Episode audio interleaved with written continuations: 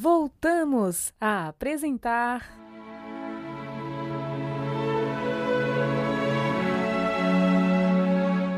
Lindos casos de Chico Xavier.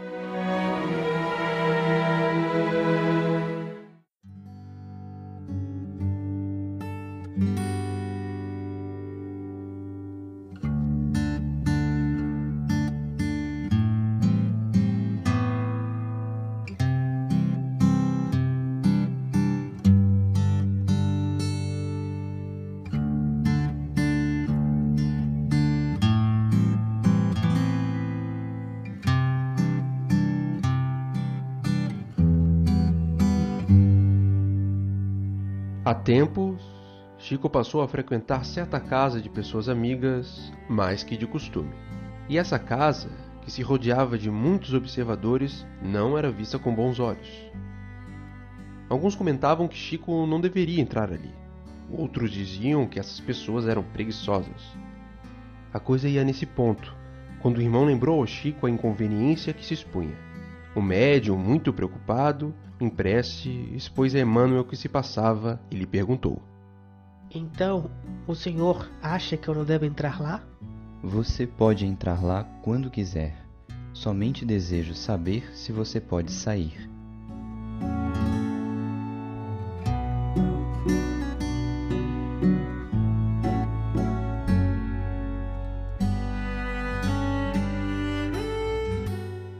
Chico Xavier era empregado na fazenda de criação do Ministério da Agricultura há 20 anos, em Pedro Leopoldo.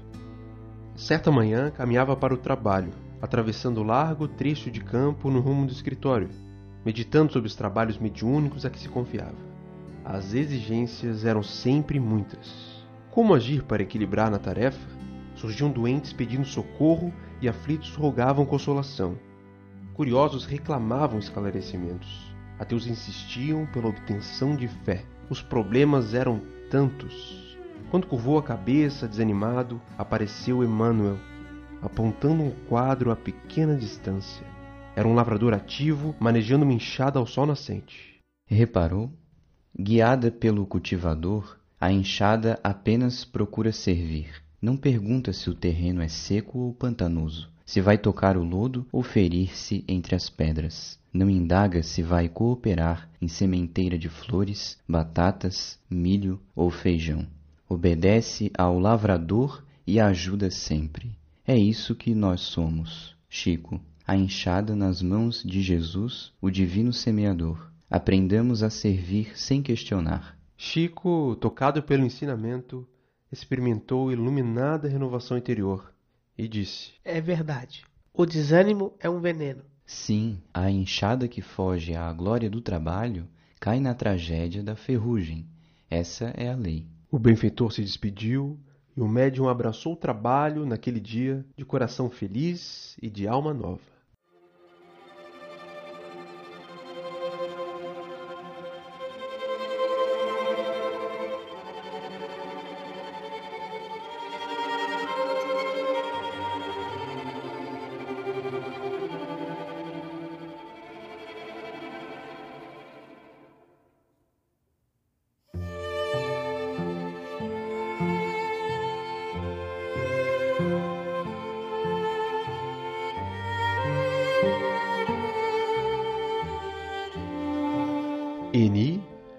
Inteligente filha do distinto casal Jaime Hollenberg e Elsa Lima, enviou ao Chico seu álbum, em forma de trevo de quatro folhas, para que o querido médium lhe colocasse nas páginas um pensamento. E o Chico lhe atendeu, escrevendo: Eni, minha bondosa irmã, quando seu afetivo coração estiver em prece, não se esqueça de mim, seu irmão, que pede a Jesus por sua felicidade perfeita, hoje e sempre.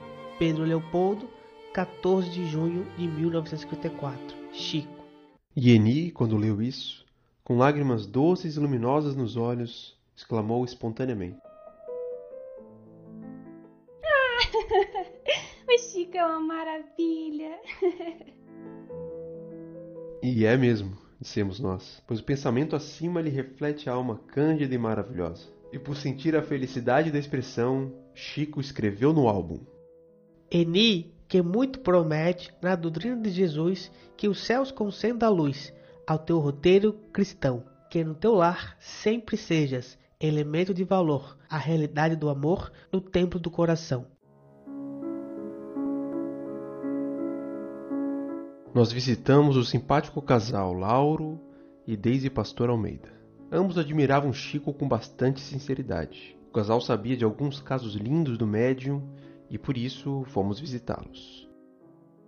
Dona Daisy nos contou o que sucedeu ao verem o Chico pela primeira vez quando visitavam Belo Horizonte.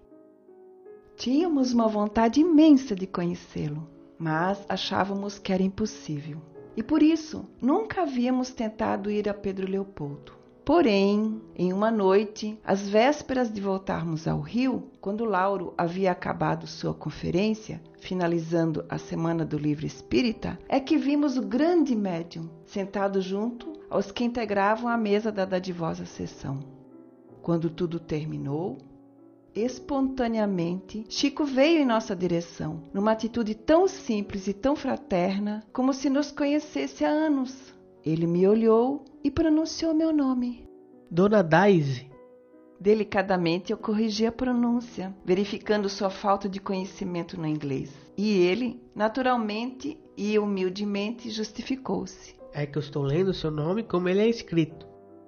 Mais tarde, verificamos que, de fato, olhando as pessoas, ele lia seus nomes. Na sessão do Luiz Gonzaga, chegaram alguns irmãos que passaram anos sem ver o Chico. Ele pronunciava seus nomes, particularizava casos, como aconteceu com o cadete Ulisseia, a quem só viu uma vez. Decorridos três anos, quando viu o cadete entre muitos outros, citou seu nome, o que surpreendeu e encantou o jovem militar espírita. Agradecidos ao querido casal pela dádiva que nos deu, escrevemos-lhe no álbum antes de partir. Com Jesus e por Jesus entramos na sua casa, sentindo que nos abrasa sua paz interior. Ave, Cristo bendizemos, dizendo de coração que vivam nesta oração a tarefa do Senhor.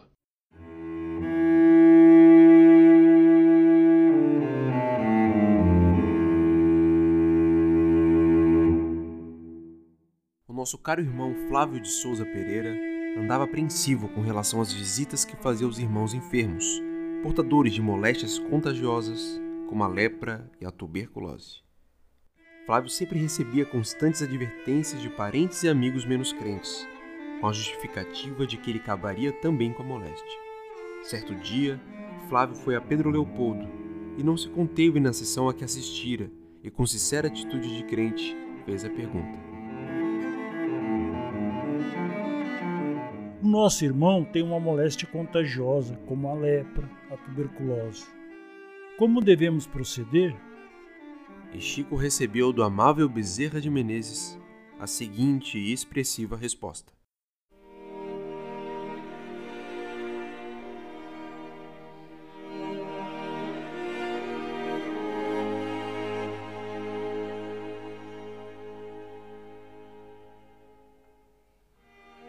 Cremos que a higiene não deve funcionar em vão.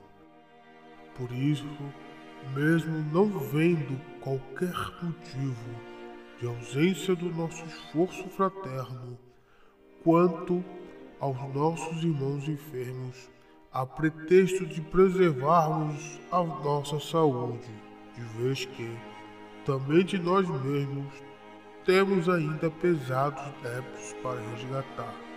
Evitar o abuso é dever, mas, acima de quaisquer impulsos de autodefesa em nossa vida, prevalece a caridade, com seu mandamento de amor, sacrifício e luz.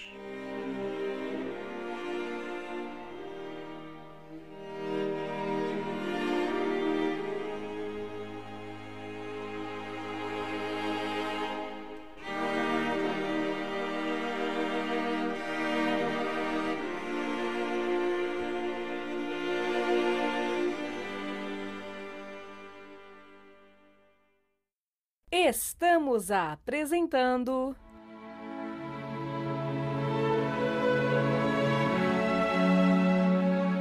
Lindos Casos de Chico Xavier